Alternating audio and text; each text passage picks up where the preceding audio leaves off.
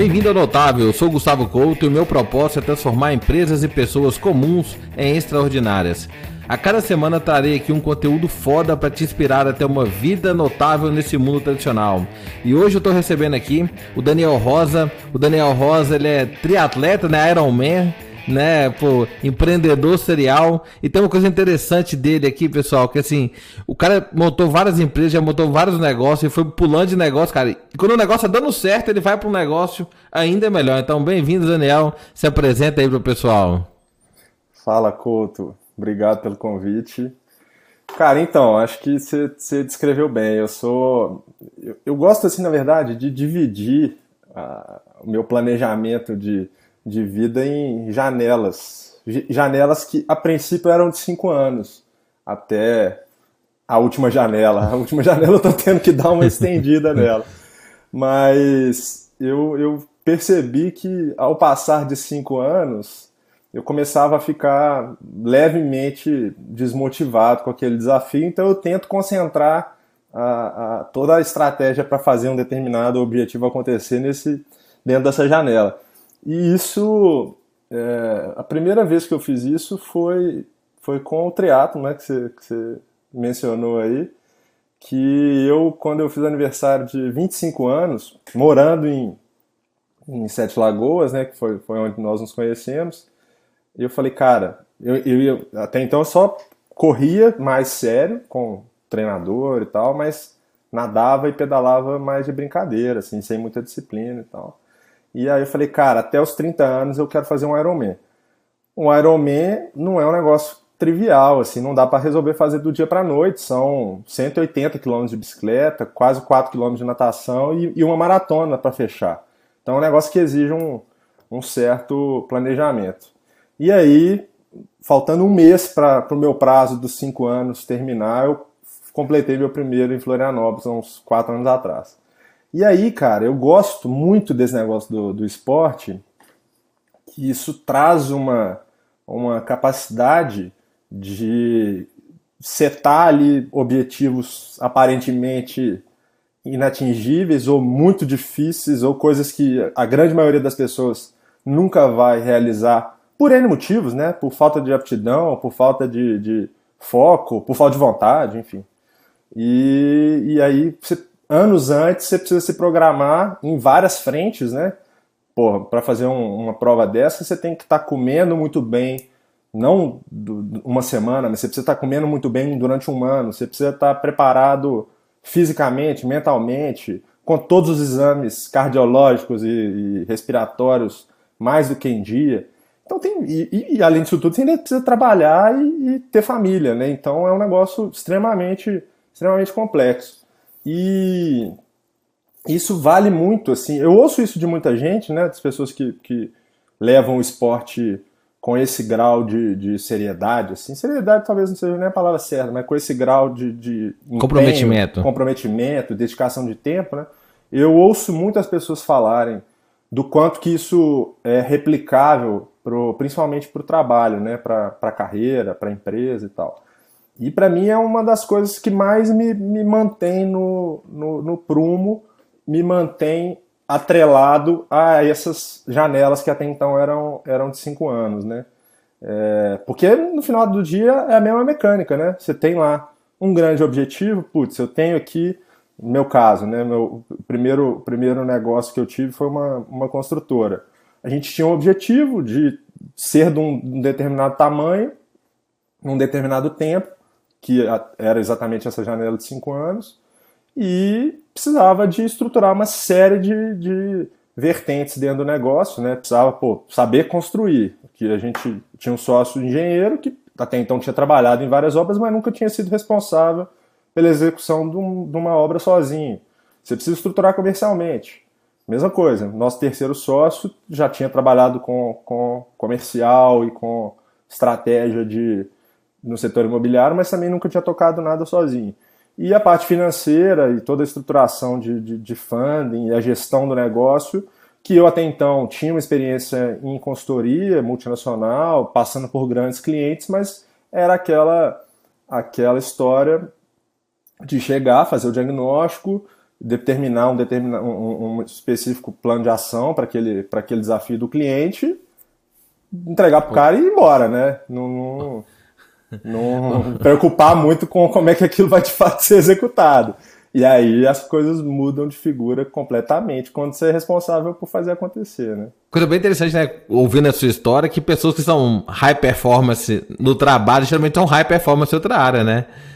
Tem aquela máxima lá do Jorge Paulo Lema, não sei se é verdade ou não, que quando ele vai contratar um executivo, ele olha se o cara tem um Garmin no braço. Já ouviu falar disso? cara, já. É, e a, a, gente acaba usando essa, esse tipo de referência mesmo. Eu, eu, em entrevistas, eu gasto uma grande hum. parte do tempo com hobby, com coisas off-topic hum. do, do, do, trabalho em si, porque eu acho que esse ambiente extra extracurricular, assim, ele, ele diz muito sobre a pessoa. Acho que ele chamar o Jorge Paulo, lembra aqui, vamos lá em casa comer o churrasco, que meu churrasco é do seu nível, pode ficar tranquilo, Jorge Paulo. Mas é interessante, assim, eu vejo profissionais, realmente, o cara é muito focado em fotografia, o cara é muito focado no esporte, o cara é muito focado na culinária, é muito comum as pessoas terem esse hobby, né? Até o Max da Max é músico, o Joseph da Conquer é, é, lutador de MMA e também é cozinheiro. É bem interessante as pessoas terem esse hobby. Bem legal. Eu queria pegar um pouquinho do início da sua história, cara. Você estudou na escola Sebrae, né? Eu, eu tenho três filhos, né? Sabe que casa prole é grande. E eu fico sempre pensando assim, cara, meus filhos foram estudar no Brasil, tem que estudar na escola Sebrae. Como é que foi, cara, ter um ensino assim, desde criança, né? Adolescente, na verdade, focado aí nessa área de gestão, empreendedorismo. Como que isso foi diferente? Como é que foi a experiência no Sebrae? O que, que você levou para a vida? Cara, coincidentemente, eu estava pensando sobre isso hoje durante, durante a minha corrida matinal e pensando exatamente do porquê de, dessa, minha, dessa minha entrada no Sebrae. E eu, sinceramente, eu não lembro da tomada da decisão. Eu lembro de ter sido semi-forçado pelos meus pais a, a me matricular no processo seletivo, né? a me inscrever no processo seletivo. É, não lembro de ter sabotado de nenhuma forma o processo seletivo. Podia muito bem ter ido mal na prova, mas fui bem e passei. Então, não era um negócio que estava totalmente fora da minha, da minha vontade, né? Mas a educação que a gente teve na, na escola de Sebrae, eu acho que é um dos fatores transformadores assim na, na minha história que me fizeram ser quem eu sou hoje, por toda a, a preocupação que, que a escola tinha e que colocava na gente de transpassar aquela, aquela vontade única e exclusiva que geralmente os alunos de, sei lá, 16, 17 anos têm de focar no, numa prova de um dia que vai determinar o que você vai ser pro resto da sua vida, né? Lá era um negócio completamente diferente, assim, muito pelo contrário, os caras estavam nem aí para o vestibular. É, é um, uma grande dificuldade do, do aluno que passa pela escola a prova do vestibular, porque ele não é preparado para ela, o foco da, da, educação não é aquele, né? E é... precisa ser?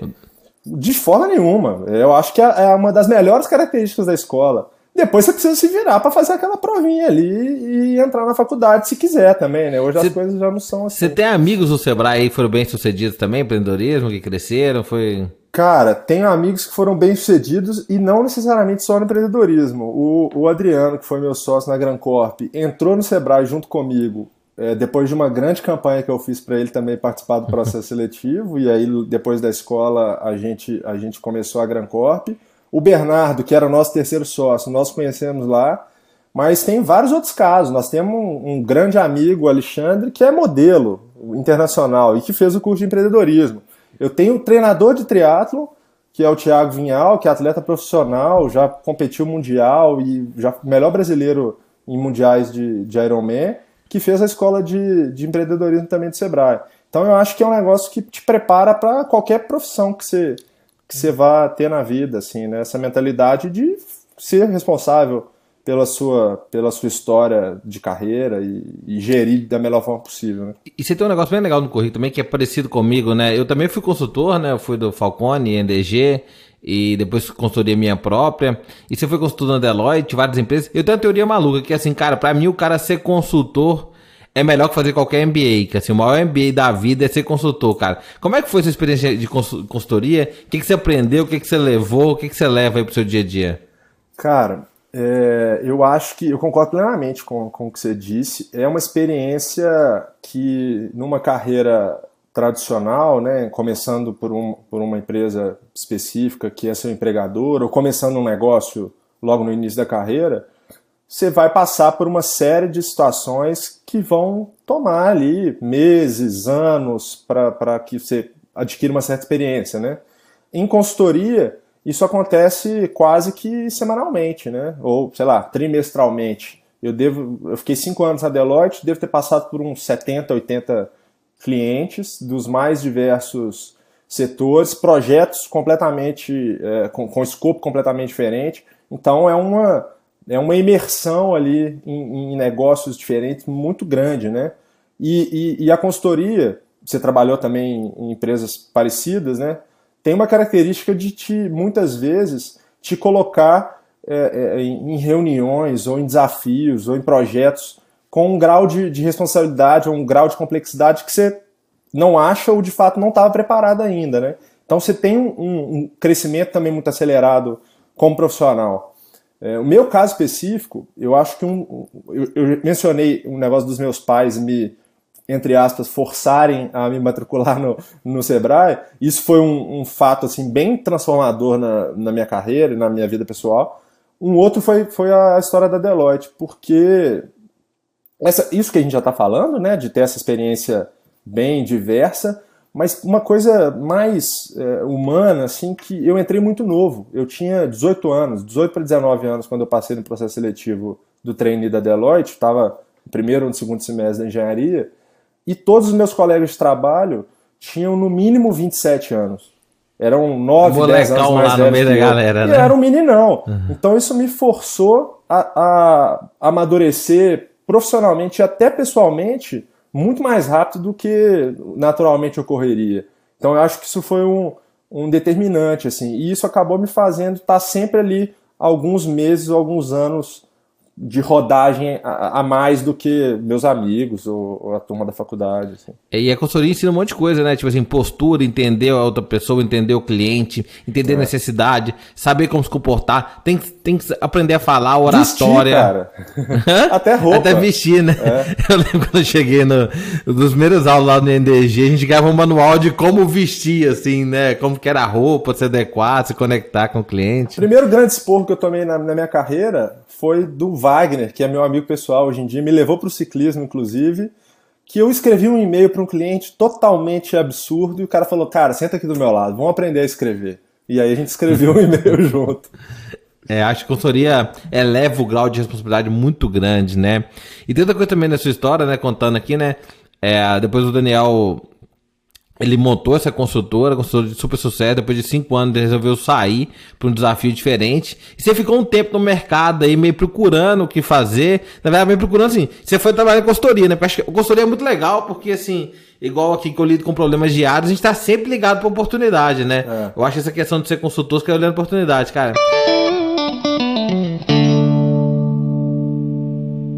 E nesse período você ficou meio sab... não é sabático que você estava trabalhando, mas procurando oportunidade, cara. Como é que, que você viu de mercado e oportunidade que veio aí para você poder criar a CIDS junto com sócios? Como que veio isso, essa história? O Couto, isso é um outro negócio interessante. É, eu acho que eu já até usei essa frase com você. Eu sou péssimo para ter ideia. E eu nunca tive uma ideia boa o suficiente ou que eu acreditar, acreditar hum. suficiente para empreender nessa ideia. Só que eu sou muito bom em ser convidado por pessoas que têm boas ideias. Então o caso da Gran Copa foi esse. O Adriano e o Bernardo já estavam com um negócio minimamente pensado e, é que você passa credibilidade, né? E, é, eu, e isso muito da história da, da, da Deloitte, né?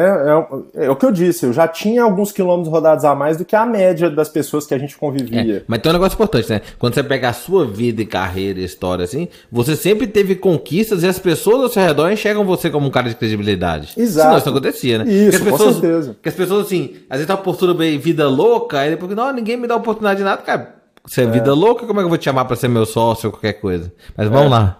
Não, e é isso. Então, assim, eu, eu sou bom em ser convidado por pessoas criativas para ajudá-los a estruturar os negócios que eles, que eles criam, entendeu? É, então, assim, nesse intervalo de tempo aí que você mencionou, que durou aí algo em torno, sei lá, seis, sete meses, eu até tive algumas ideias que eu comecei a, a, a desenhar e nada foi assim, aquele me deu aquele brilho nos olhos para de fato dedicar muito tempo, mas a consultoria voltou assim com, com uma, uma grande paixão que eu tenho e estava de fato me, me jogando para frente. E era um negócio que eu estava até cogitando definir como, como uma carreira mais. dedicar mais horas para isso, né? Mas aí nesse meio tempo, o, o meu sócio atual, que é o Matheus, me ligou e aí uma conjunção de fatores assim absurda um monte de coincidência que aconteceu. Ele já era o nosso investidor na Gran Corp, então era esse negócio que você está falando, relação né? De credibilidade, já né? existia uma relação de credibilidade. O cara colocava dinheiro numa empresa que eu era responsável pelas finanças e falou, cara, tô com uma ideia aqui do negócio. O Bernardo, que era, que era esse meu sócio, que era a nossa ponte, nosso amigo em comum. O Bernardo, me, isso o Matheus falando, né? O Bernardo comentou que você está saindo da Gran Corp. É, putz, será que a gente não pode tomar um café para você me ajudar a pensar aqui se esse negócio que eu tô na cabeça faz sentido, se tem, se tem nexo nessa loucura que eu tô aqui. Você sabe que minha habilidade é não acreditar em negócios que vão dar muito certo, né? Quando o Max da Max Midas me contou a ideia da Max Midas, a gente morava lá em Vitória, eu falei, ah, bicho, esse negócio vai dar certo nunca. Quando você me contou da CITES também, eu falei, cara, esse negócio aí, não sei se esse nem funciona, não. A minha habilidade é essa, né? Eu acredito que o negócio não vai dar certo, ele dá, então... Pois Boa. é. E aí, cara, o café de meia hora que a gente ia tomar virou um dia de trabalho na cafeteria e no dia seguinte a gente continuou e no final desses dois, três dias a gente já estava ali com um plano de negócio minimamente desenhado, assim, pelo menos uma viabilidade financeira é, começada. E, algum, eu, e nisso eu estava com uma viagem para a Califórnia de lazer com meu pai para um festival de rock. Ele falou, cara, aí, quando eu estava entrando no carro no, no terceiro dia de conversa, ele falou, cara, aproveita que você está saindo de férias, pensa aí a respeito desse negócio da CIDS e vê, vê se você acha que, que te motiva a voltar e a gente ser sócio nessa história aqui. E aí eu voltei e já entramos de cabeça no, no projeto. É, é, é, fundamental, pegando alguns pontos aqui do Daniel, cara, o seu ciclo de relacionamento, né? Assim, você ter ciclo de relacionamento com pessoas que são fodas, né? Pessoas que fazem acontecer, pessoas que são do bem, pessoas que estão buscando algo maior na vida, faz toda a diferença, né? Para mim fez toda a diferença, é, inclusive um dos grandes sponsors da minha carreira, a esposa Daniel, sou eternamente grato por ela. O Daniel também como consequência, mas a esposa dele mais. E, e é muito isso, né? Você tá no ciclo de amizades corretas, onde todo mundo cresce evolui junto, faz toda a diferença pro seu crescimento. Acho que isso é fundamental. E explica pro pessoal, né? O que, que é CIDS, né? Na verdade, a CIDS hoje é um monte de empresa, mas assim, o que, que é a CIDS em si? A CIDS hoje é IP, né? A, a IP é CIDS, é, etc. Mas explica é. o que, que é a CIDS. Assim, vou fazer um pitch rápido para as pessoas, pessoas poderem entender as próximas perguntas aqui. Tá. É, a, a CIDS, ela é um, uma, um modelo de negócio análogo ao da, da Livelo ou da Múltiplos. É um programa de, de fidelidade como um programa de fidelidade de companhia aérea, um programa de fidelidade de cartão de crédito, mas voltado 100% para o agronegócio. Então a ideia é que o produtor rural, fazendeiro, que compra uma determinada, uma colheitadeira, por exemplo, numa concessionária de máquinas, ele ganha pontos, né? Existe uma regra de negócio, ele ganha X pontos para cada real que ele, que ele investiu nesse, nessa máquina. E aí isso vai para a carteira de pontos dele, dentro da nossa, da nossa plataforma digital. Ele, no futuro, no dia seguinte, ou seis meses depois, dois anos depois, ele pode usar esse ponto para, por exemplo, comprar semente, ou comprar defensiva agrícola, fertilizante, uma nova máquina, insumos para aquela máquina, óleo, enfim, qualquer coisa. E aí, nesse, a, a, a nossa empresa funciona como esse facilitador para linkar todas essa, todas essas indústrias que fazem parte da cadeia do agro, né? E é uma empresa de Big Data também, né? Vocês analisam dados e, e esses dados são bem utilizados depois, né? Exatamente. Isso ainda é super em alta, né? Essa parte de dados, é. né? É, no final do dia, nós somos uma empresa de inteligência, né? Inteligência é, de mercado. É, né? A forma de, de captar essa, essa inteligência, né? Eu, eu brinco que a desculpa para que as indústrias é, se comuniquem com a gente, se integrem com a gente, é o ponto, né? Fala, cara, vamos aqui trabalhar melhor sua comunicação com seu cliente, o conhecimento que você tem do seu cliente, a fidelidade dele, aumentar o ticket dele, aumentar a recorrência de compra. Mas no final do dia, nosso negócio é, é inteligência. É, não existe ninguém na, no, no agronegócio mundial, eu diria, que tem o acesso à informação com a qualidade que a gente tem em setores diferentes. muita gente sabe de máquina, muita gente sabe de defensivo, mas ninguém consegue enxergar um comportamento de, de compra de um produtor rural ao longo da cadeia dele toda de produção da, da propriedade dele, né? E é, e é isso que a gente faz. É bem legal que consultoria é meio que isso, né? Você fazer essa inteligência de dados e, e mercado. Eu trabalhei na, na Vale, né? E uma vez na reunião com da gerência geral, a estagiária lá tinha por 100 pessoas na sala, estagiária com dois meses levanta a mão, né? Todo mundo olha porque vai falar, né? Aí ela fala assim, oh, gente, eu achava que analista fazia análise. E, e, todo mundo morreu de rir dessa história, isso foi muito marcante na minha vida e carreira. Porque realmente, às vezes eu vejo em grande empresa, cara, uma quantidade de dados, de informação, e as pessoas não sabem o que fazer com isso. Né? E a empresa de vocês é uma empresa que sabe lidar com isso, né? Exatamente, né? A gente. O, o, grande, o grande desafio e a grande entrega, a grande proposta de valor é facilitar a tomada de decisão estratégica dos nossos clientes.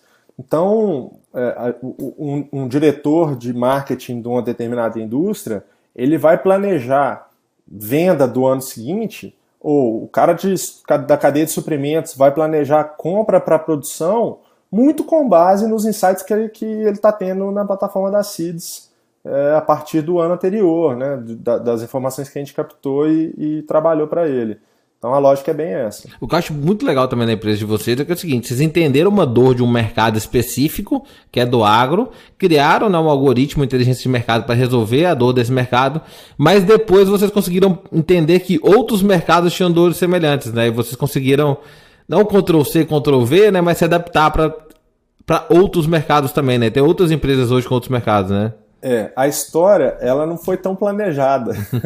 o que aconteceu na prática foi que a gente batia de porta em porta no agro e era super bem recebido. Então nós sentamos com CEO de empresas que faturam mais de 2, 3 bi no Brasil e os caras ficavam loucos com a proposta de valor da, da CIDS, que era um PowerPoint, né? Então não, ainda não dava muito, não tinha muito o que fazer, o que vender. Mas os caras piravam assim na, na proposta. Só que a gente voltava para casa, voltava para BH e focava no desenvolvimento da plataforma. Então, quando a gente chegou a ter um MVP interessante, que já era capaz de gerar receita, começamos a fazer uma segunda rodada de visitas. Né? Rapidão, quanto tempo demorou para gerar receita? Cara, é, a primeira reunião da CIDS com um desses CEOs aí que eu tô, que eu tô falando, com o primeiro faturamento, deve ter demorado aí uns 11 meses, Bacana. 10, 11 meses. Um negócio não dá no dia pra noite, né? É, e aí isso me leva naquelas cinco, daqueles cinco anos da minha janela de tempo que ele começou a ficar curto, né? Porque um ano já foi, até o primeiro faturamento, né? Então, é, dessa vez eu tive que dar uma estendida na janela. Mas aí, quando a gente começou a fazer essa segunda rodada, né, de visita a esses, a esses caras, eles falavam, putz, tá muito legal a ideia, o MVP tá muito legal, mas eu não tenho coragem de colocar minha base de clientes aqui de 2 milhões de fazendeiros na, nessa plataforma de uma empresa de 40 metros quadrados em Belo Horizonte, não tem jeito. E foi aí que a gente falou, cara, que mercado a gente consegue acessar de forma mais rápida? Falou, putz, tem, tem um amigo aqui que tem uma, uma grande empresa de transporte público, será que lá não rola? E aí fomos falar com ele, acabou que ele ficou louco com a ideia e virou nosso sócio também. E aí nós criamos a EcoBônus, que usava basicamente a mesma plataforma da CIDS, com uma cara diferente, para o setor de, do transporte urbano, né? E, e, na verdade foi isso que nos levou para outros setores. Foi a, a, a, não, não conseguir entrar no agro com a facilidade que a gente achava. Falou, cara, precisamos entrar em algum lugar para mostrar para esses caras do agro que nós somos capazes, né? E aí foi dito feito, assim, depois de um, sei lá, uns seis meses rodando EcoBônus no transporte, já em seis, sete cidades, com uma base relevante de, de usuários, nós voltamos para essas empresas do agro e falou, ó, agora o negócio está funcionando, olha aqui. E aí gerou uma, uma credibilidade. Bacana, show de bola. É, assim, o pessoal tem noção de dimensão da empresa hoje. Hoje as empresas, o IP, né, que é um grupo que tem essas empresas de inteligência, são quantos funcionários? Cara, nós temos 80 e poucos funcionários hoje e, obviamente, grande parte de desenvolvimento, né, de, de TI. Mas aí, Daniel, vocês chegaram lá para poder mostrar o produto para o cliente, vocês acertaram de primeiro, o primeiro produto que vocês criaram que o cliente queria? Como é que foi essa história aí? Cara, nós tivemos uma reunião no dia 3 de agosto de 2018, que era meu aniversário, eu lembro, vou lembrar pro resto da vida que o cara falou, putz, muito legal, diretor da, de uma grande multinacional de máquina, muito legal esse produto, muito legal a ideia, adoro o, o, o propósito de vocês, mas eu não tenho coragem de colocar a base de milhões de, de clientes aqui da nossa empresa integrada com uma empresa recém-criada de três pessoas numa, numa, sala de 40 metros quadrados em Belo Horizonte. Porém, eu tenho coragem de fazer um programa para os vendedores aqui da nossa empresa, com a mesma mecânica. Então, por que, que vocês não dão uma adequada nessa plataforma que vocês já têm para a gente gerar ponto é, proporcionalmente ao desempenho de venda dos nossos funcionários? Falou, opa, isso aqui dá para fazer. Só que ele tinha 45 dias para começar essa, essa primeira campanha.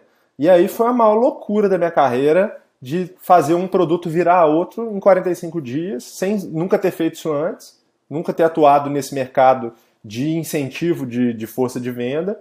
Mas de fato a, a, lógica era muito parecida. Né? Eu precisava captar uma, um input de informação, processar, transformar isso para virar ponto e conceder para um participante.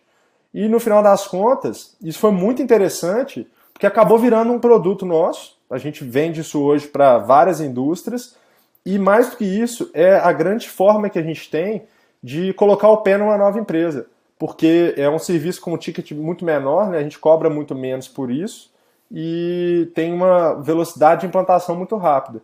Então, o caminho natural que a CITES foi tomando foi de sempre abordar novos clientes com esse produto gerar um, um, uma, primeira, uma primeira experiência para depois evoluir para a fidelidade, que é mais, mais voltado para a estratégia de longo prazo do, da empresa, né? É, é, mais difícil de vender, é uma venda muito mais complexa. Eu não sabia dessa história, na verdade, sim, a empresa que eu tenho com meu irmão de software desde 2007, ela cresceu e bombou justamente disso, né? Tinha uma solução de software muito completa e robusto para a área de saúde, mas as pessoas estavam comprando software por causa de uma funcionalidade específica. A gente tirou a funcionalidade e passou a vender essa, a, a funcionalidade que é tipo assim, 10 vezes mais barato. Mas a escala, né? E assim que você falou também de treino, a gente é mineiro, né, pessoal? É, esse negócio de você entrar no cliente com um produto mais fácil, né? Eu tenho a história de um consultor que trabalhou comigo, trabalhou, a gente tentou ser parceiro, que o cara passou um ano tentando vender um projeto de meio milhão de reais. E o cara todo dia numa empresa tentar vender um projeto de meio milhão de reais. O que aconteceu? Esse cara nunca vendeu nada, cara. E desistiu, né? Tem que começar pequeno, né? E aprender e evoluir. É, eu acho que são três fatores aí, Couto, que é o ticket do, do que você está tentando vender, né? O quão caro isso é, porque obviamente vai ser uma compra mais ou menos complexa. A complexidade da implantação, putz, precisa integrar com um sistema, com o SAP da empresa, com o TOTUS, ou não, é um negócio que simplesmente eu mando um usuário senha e, e o cara acessa a web. Essa complexidade de integração também ela, ela vai definir quão apto o cara tá para comprar. E terceiro, que talvez seja a mais relevante, que é qual que é o processo decisório da, do seu potencial cliente para te contratar, para contratar esse serviço específico. Independente de preço e, e de complexidade de integração, a gente percebeu que compraram uma plataforma de incentivo de, de força de venda e até um determinado nível da, da hierarquia da, da, da empresa. Para vender fidelidade, muitas vezes eu precisava ir no board nos Estados Unidos, no board na Suíça. Então era uma, é uma venda muito mais demorada, né? Independente de preço. Assim. É, e o cara lá te vai perguntar: tem algum case no Brasil? Vocês testaram piloto pequena escala? Não há, bicho. Então. Exatamente. Arriscado, né? Vamos é. dizer desse sentido. É, toda coisa legal também que você colocou, né? Tem uma frase do Guy Kawasaki que o produto tem que ser fácil de comprar, fácil de usar e fácil de amar. Se você já chega com uma solução que requer um grau de complexidade de implantação para o cliente muito grande, vai falar assim, ah, bicho, não vai rolar não. Tipo assim, isso é muito difícil. Às vezes é muito difícil comprar uma solução nova, comprar um sistema novo. Isso é bem interessante dessa história de vocês. De pensar um negócio fácil como produto de entrada. É, exatamente. A gente tem uma, um, um, uma característica muito marcante que é a minha plataforma ela funciona em velocidade de cruzeiro quando eu estou integrado ao cliente do meu cliente. Eu estou captando de fato a, a, informação de venda da distribuição. Só que eu tenho, eu tenho clientes que são indústrias que têm 200, 300 canais. E eu preciso fazer 200, 300 integrações no Brasil inteiro com empresas que usam desde ERPs globais até soluções caseiras de sistemas de faturamento, né? Então é, é um mundo de, de, complexidade de integração. E muitas das vezes o, o, o meu contratante não está disposto a encarar aquilo naquele momento, né? Então a gente criou um, um plano B que é um input manual do, desses resultados para a gente fazer a, a pontuação. Então eu tenho sempre essa, essa variabilidade. Assim. Se o cara está disposto a ter um grau de complexidade maior, a gente vende com integração. Se não é o momento, se eu preciso implantar rápido, eu faço essa, essa com essas etapas mais manuais.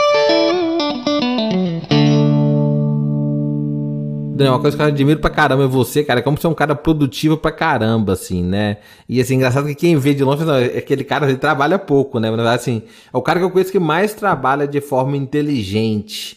O que, que é isso, né? O cara é muito bom em padronizar e automatizar processos, em ter uma rotina tanto dele quanto da equipe extremamente bem definida.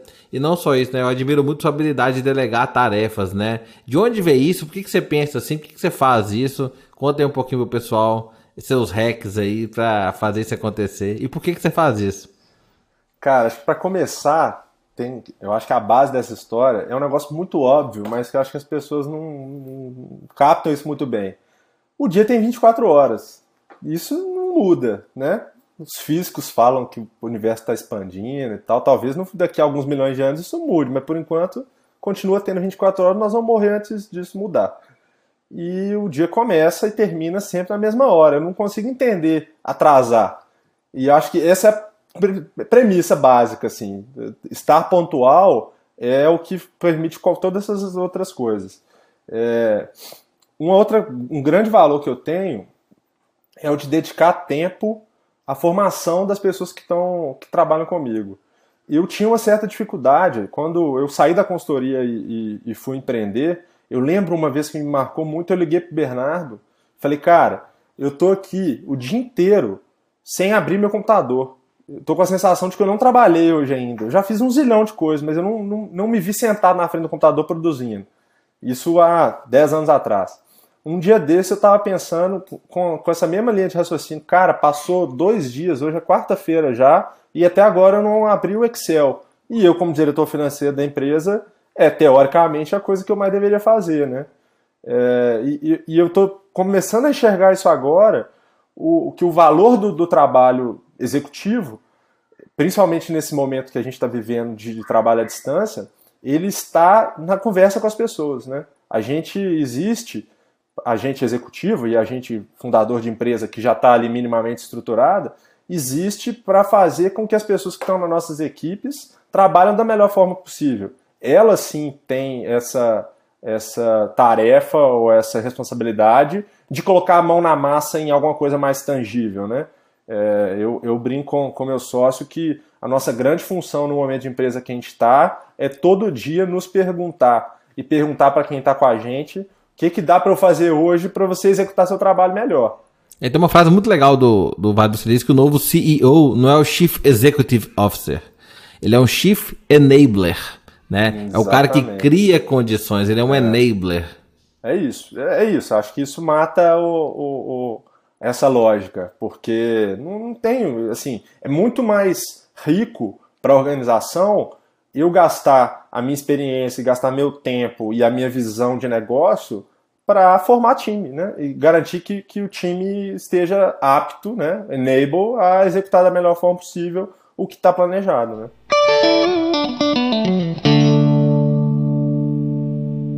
Daniel, tem muito ouvinte aqui do podcast que trabalha em grande empresa, multinacional, que está aí nessa meio de carreira, né? O cara é analista sênior, primeiro nível de gerência, e o cara também é perdido na carreira, assim, não está enxergando o propósito.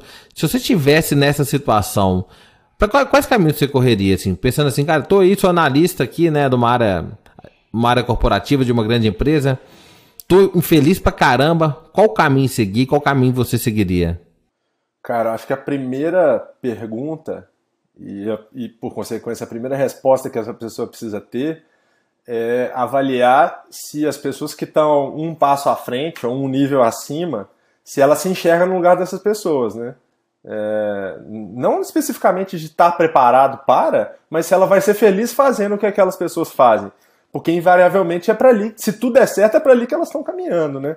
Então se, se você olha para o seu chefe, ou sei lá, para o chefe do seu chefe, ou para uma qualquer, qualquer direção ali que dentro da companhia sua carreira naturalmente tende a caminhar, e você vê que, putz, a vida desse cara, para mim, não, não, não, serve. Ou a função desse cara, o dia a dia desse cara não me atende. Não vou ser feliz fazendo o que esse cara faz. É meio sem sentido você continuar naquele caminho, né? Então, assim, acho que a primeira grande resposta que precisa ser obtida é essa.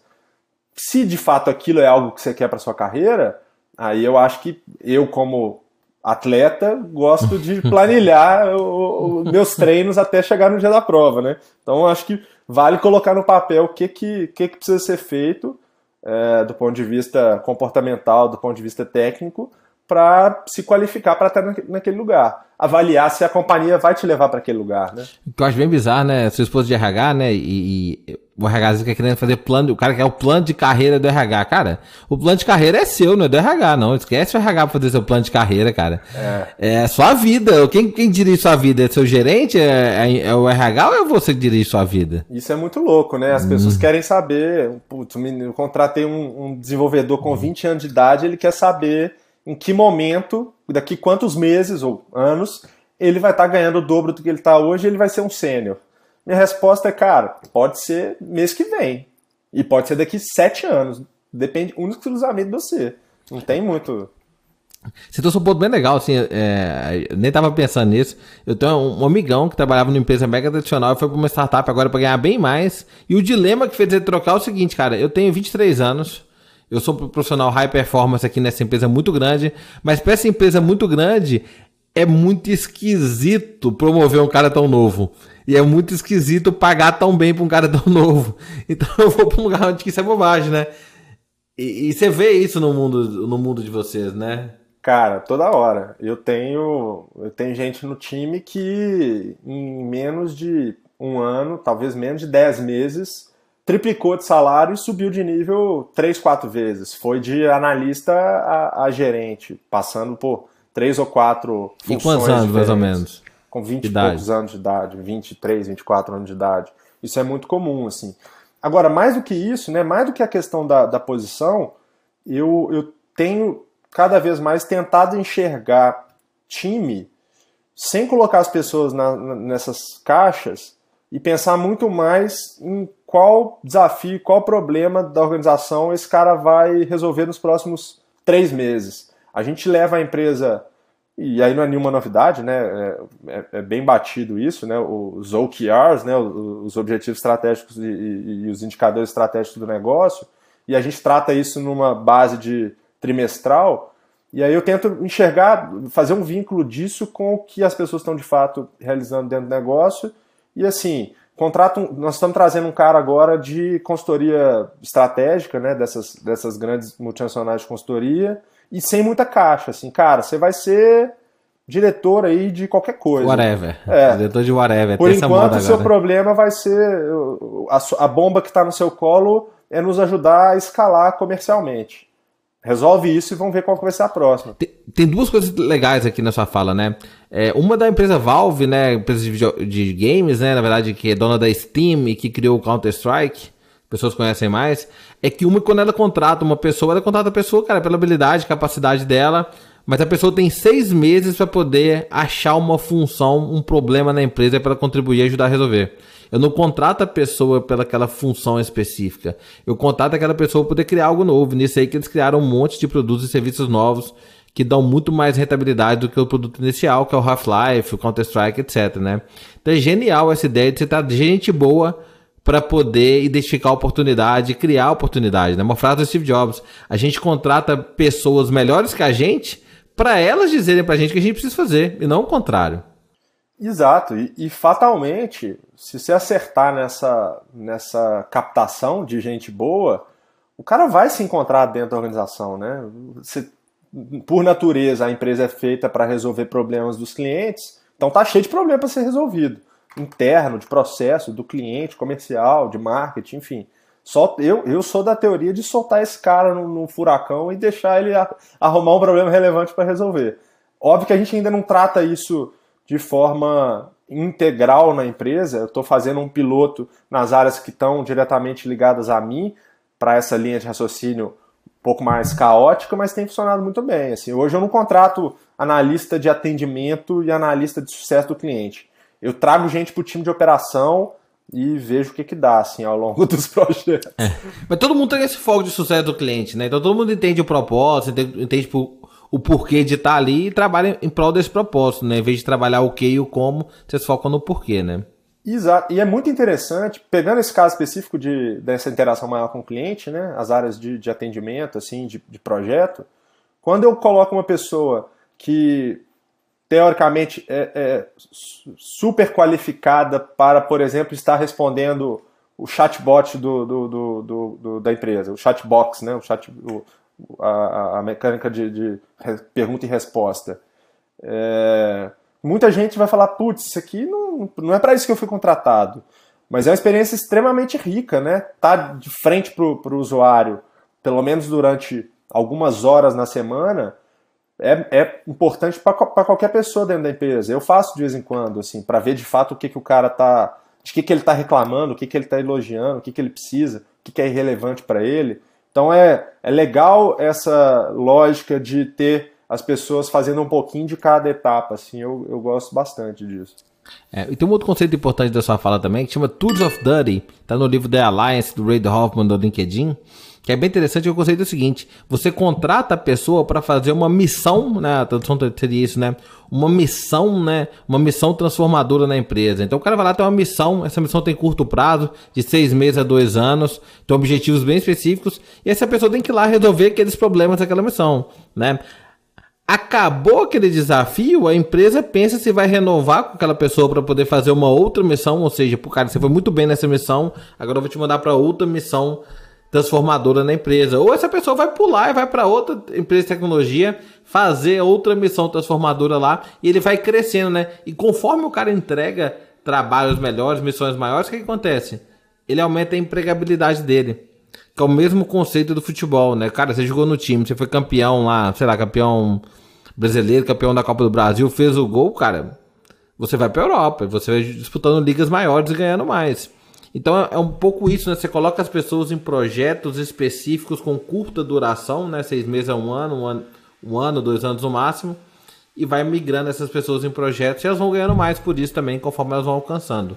É, e, e fatalmente, se chegar o um momento em que não existe um projeto ou um desafio que se encaixa com o perfil daquela pessoa naquele momento, no hard feelings, né? O cara vai para a próxima por vontade própria ou por vontade da companhia e acho que as pessoas estão começando a acostumar que isso não é um processo de desligamento, né? Não é aquela coisa anos 80 de, cara, vamos ali falar no, no RH porque você vai ser demitido. Não, é, bora, bora pra próxima, né? Vamos... É. é até colocar, respondendo Daniel, tá super em alta agora, offboarding, né? Você chamar o desligamento, na verdade, de offboarding, que é quando o onboard é quando entra na empresa, o offboard é quando sai. E nisso aí, cara, o cara, pô, fez um bom trabalho, bicho, pô, vai lá fazer um bom trabalho em outro, depois você volta. É, tem uma definição né, do, da, do Tony Shea das Apos, ele até faleceu esse ano passado. Que um bom chefe é aquele cara que você trabalhou com ele, você saiu da empresa e depois você sai para tomar cerveja e tá tudo bem.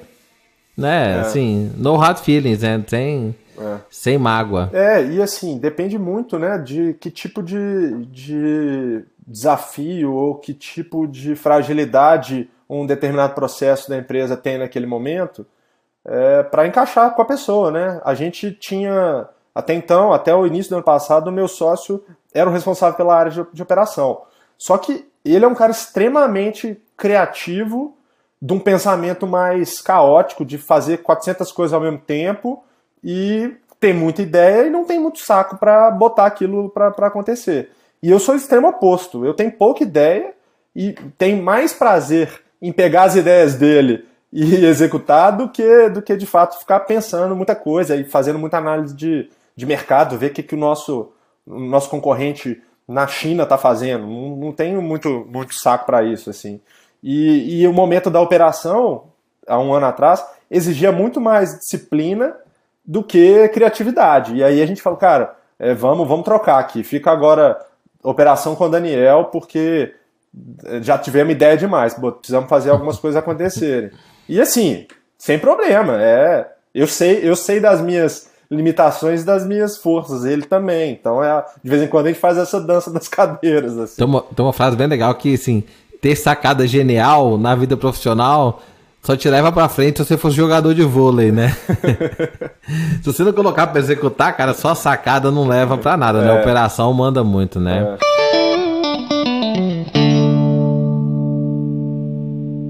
E aqui, a, acho a última pergunta, a grande pergunta que eu faço aqui, cara, que, que é a sua definição de notável? O que é ser uma pessoa notável para você? O que, que você admira? O que, que você considera uma pessoa ser notável?